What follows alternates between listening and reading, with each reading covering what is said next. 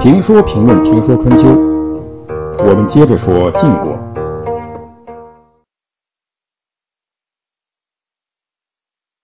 晋国重新统一后，实力不断增强。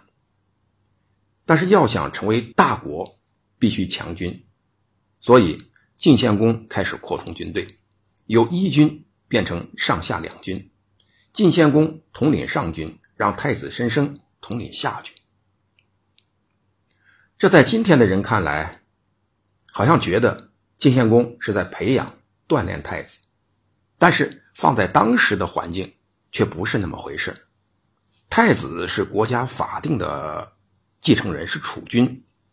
作为储君，太子就不能再做官了，更不能再领兵打仗，因为做官就还有更大的官儿这样太子的尊严就没有了。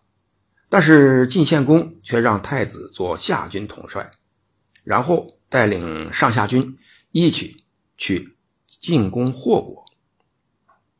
晋国的大夫们看出问题了，一个叫侍卫的大臣就按常理去劝谏晋献公，说：“太子是国家的继承人，等着继承君位，怎么能有官位呢？国君纷纷给他土地，还给他安排了官职，这是把他当外人了。”侍卫点出了问题的实质，然后说：“太子是国君的继承者。”而您却让他去统领下军，这恐怕不合适吧？晋献公说：“下军就是上军的副职，我统领上军，申生统领下军，有什么不行？”侍卫说：“下不可以作为上的副职，因为正副职的关系就像人的四肢一样，分成上下和左右，上肢的左右手交替举东西。”下肢的左右脚交替走路，轮流变换，用来辅佐心和目，这样经久使用而不疲倦，给身体带来了很多好处。如果下肢去饮食上肢，或者上肢去饮食下肢，就不能正常的轮流变换，破坏了心目的协调，那什么事都做不成。请国君三思。晋献公不耐烦了，说：“我有儿子，并且为他编制了下军。”你用不着担心。侍卫利剑说：“太子是国家的栋梁，栋梁已成，却让他带兵，不危险吗？”晋献公说：“减轻他的责任，虽然有危险，又有什么害处？”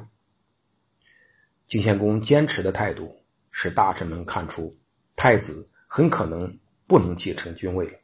他此行如果讨伐霍国成功，可能会因为得民心而被害。如果不成功，也会因此而获罪。无论成功与否，都没有办法躲避罪责。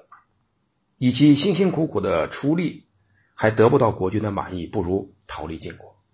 这样呢，国君得随其愿，太子也避开了危险。就像当年吴太伯那样，既能获得美名，也躲避了风险，不是很好吗？于是有人就为太子着想，去劝太子。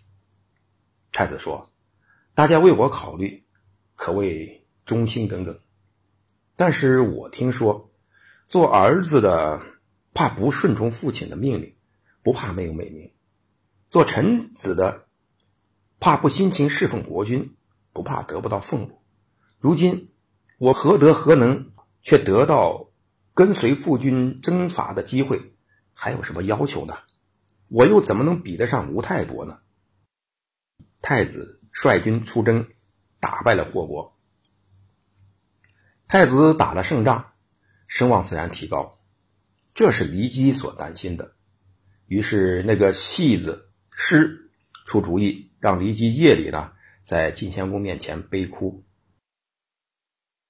女人办事一哭二闹三上吊，虽然这个话是对女人的不尊，但是古已有之。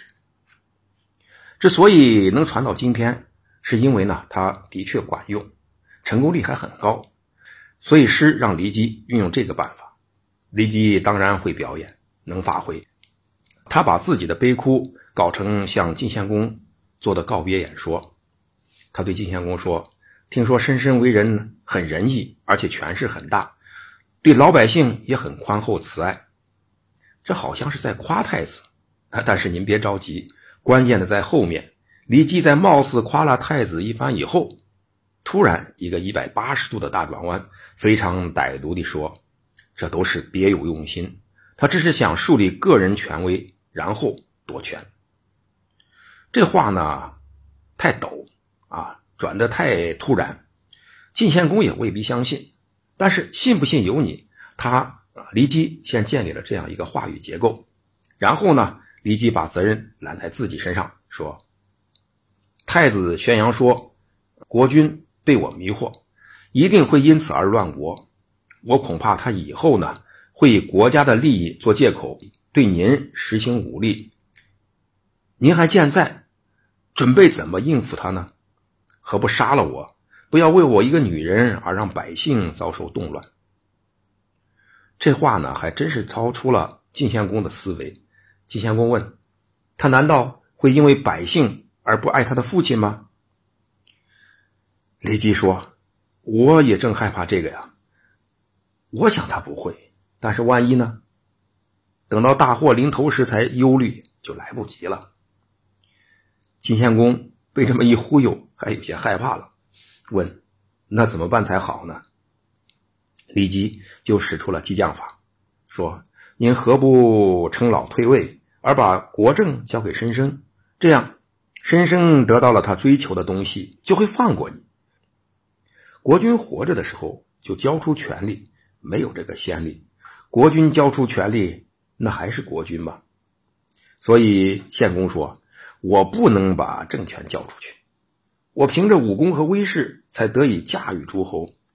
没死啊，我还没怎么着呢，还没死呢，就丢失国政，这不能算有武功，连儿子都制服不了。”不能算有威势，我把国政交给他，诸侯必定会和我断绝关系，并加害于我们，这是不能容忍的。所以你不用担心，我会有办法对付他的。于是，骊姬就建议让申申带兵去讨伐敌人。如果他不能战胜敌国，那自然就构成罪名，可以加罪于他；如果战胜了敌国，那就说明他很会利用民众，要求的会更多。我们就更要想办法来对付他。晋献公听信了骊姬的话，派申生呢去讨伐东山的敌人，同时还做出了一个让人匪夷所思的决定，就是让申生穿一件偏衣。什么叫偏衣呢？就是左右颜色不同的衣服，然后佩戴一块金爵。